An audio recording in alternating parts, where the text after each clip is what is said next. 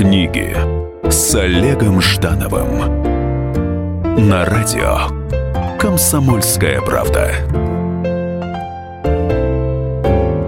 Привет! В эфире книги с Олегом Ждановым. Как всегда, сегодня три книги, о содержании которых вы узнаете раньше, чем потратите деньги и заглянете под их обложку.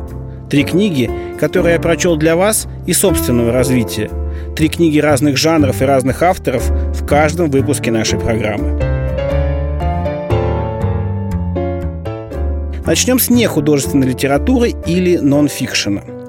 Торжественно и радостно славить наступление весны, победу света и тепла над мраком и холодом зимы – древняя традиция человечества – Весенний праздник Навруз, зародившийся в незапамятные времена на территории Ирана, а потом распространившийся на большинство сопредельных стран Среднего Востока, в современном мире отмечает почти полмиллиарда человек.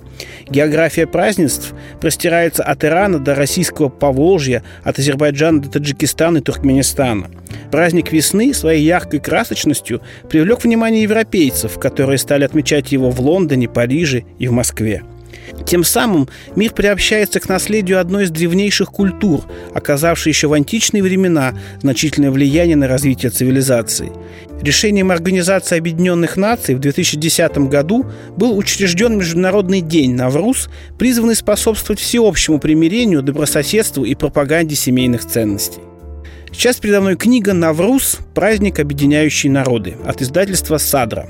В книге иранского исследователя Бахарес Азманда подробно описаны различные обычаи, связанные с Наврузом, будь то выступления бродячих артистов, наследников древних скоморошных традиций, или дни почитания каждой стихии – огня, воды, земли, воздуха, от которых в древности, да и сейчас, тоже зависит жизнь и благополучие людей – Перед Наврузом принято наводить идеальный порядок в домах, очищать от мусора дворы, сады, поля, а потом непременно облачаться в новую одежду – Жители Гисарской долины, Каратегина и Куляба вечером в последнюю среду уходящего года во время захода солнца разжигают костры на оживленных перекрестках или рядом с домами, и все вместе прыгают через них.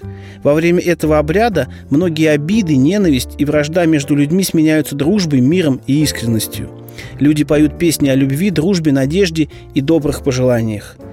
В Шабисуре девушки, достигшие брачного возраста, несколько раз проходят под статуями львов, чтобы заручиться поддержкой в счастливом замужестве и попасть в хорошую семью. С особым вниманием автор описывает праздничные кушанья, прежде всего знаменитый сумаляк, он же суманак или саману, кашу из муки и пророщенного зерна – Согласно расхожим в народе представлениям, сумаляк не только представляет собой полезное для здоровья блюдо, но и содержит в себе тайну благополучия и процветания семьи, успешного сева и урожая. Это явство всю ночь томится на медленном огне под присмотром женщин, которые рассказывают друг другу сказки, поют веселые песни, танцуют вокруг очага под звуки бубнов – Праздничный стол хавцин принято украшать плошками, в которых зеленеют проростки пшеницы, а также ставить в середину стеклянную чашу с золотыми рыбками. Книга сближает понимание общности людей из разных этнических групп и разных регионов планеты.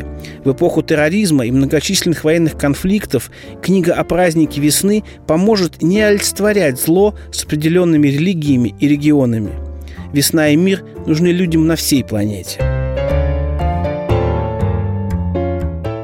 А теперь обратимся к категории фикшн, то есть к художественной литературе.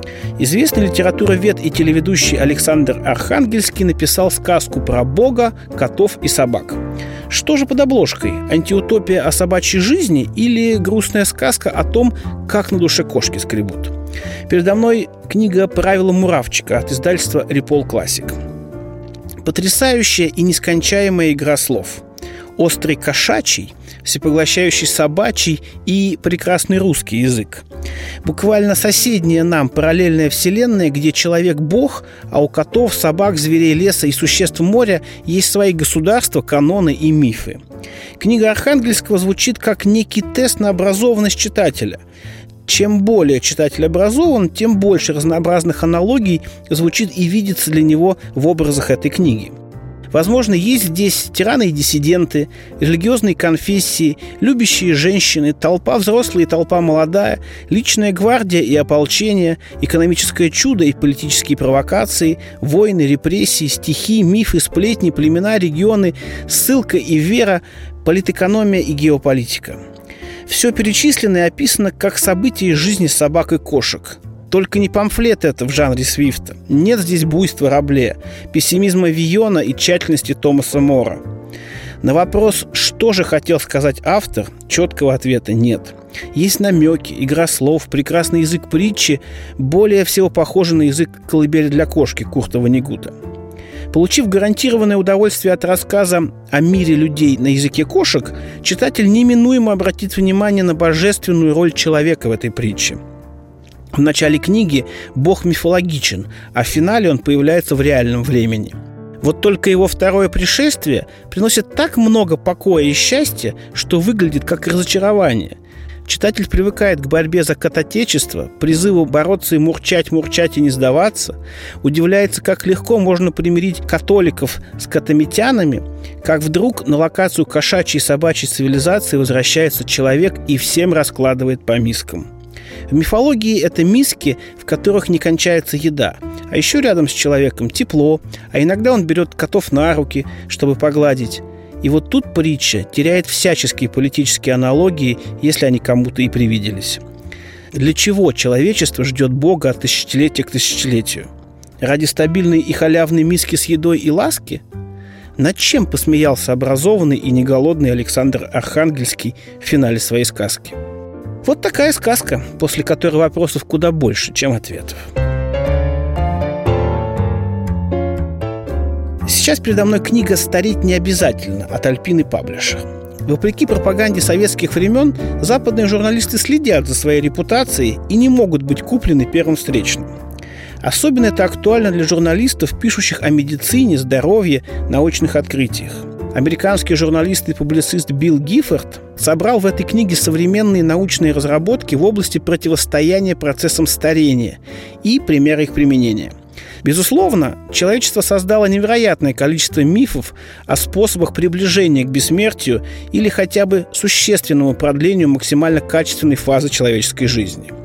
Перед нами научно-популярный роман о борьбе за омоложение и против старения – с первых же страниц автор охлаждает пыл любителей неподтвержденных наукой рецептов, вроде подкожных инъекций гормонов молодых собак, быков и приматов.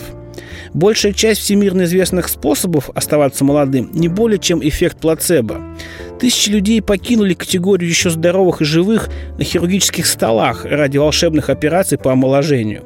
Автор книги отвергает ненаучные и псевдонаучные доктрины. Его цель – рассказать читателю о проверенных временем способах увеличения продолжительности жизни и здорового периода жизни. Трезвый анализ и здоровый юмор – вот девизы этой увлекательной книги. Вот, например, самая знаменитая доктрина долголетия – правильное питание. Рассматривается она Биллом Гиффордом на примерах из самых разных веков. Среди них даже трактат Оливиза Карнара «Искусство долго жить», который относится к XVI веку. Кстати, его автор покинул мир в 98 лет, а это для его времени было практически чудом. Есть в книге и подробный рассказ о финансируемых фондом Рокфеллера экспериментах по диетам долголетия, над которыми работал Маккей, но универсальный эликсир так и не был изобретен. Каждая глава книги – это описание попыток человека найти способы продлить свою земную жизнь. Есть удачные и менее удачные примеры, и у читателя есть шанс выбрать себе доктрину по вкусу. Прочтите, удовольствие гарантировано, а вот долголетие – лишь в отдельных случаях. Ну вот и все на сегодня. Читайте с вдохновением. С вами был Олег Жданов. Книги с Олегом Ждановым.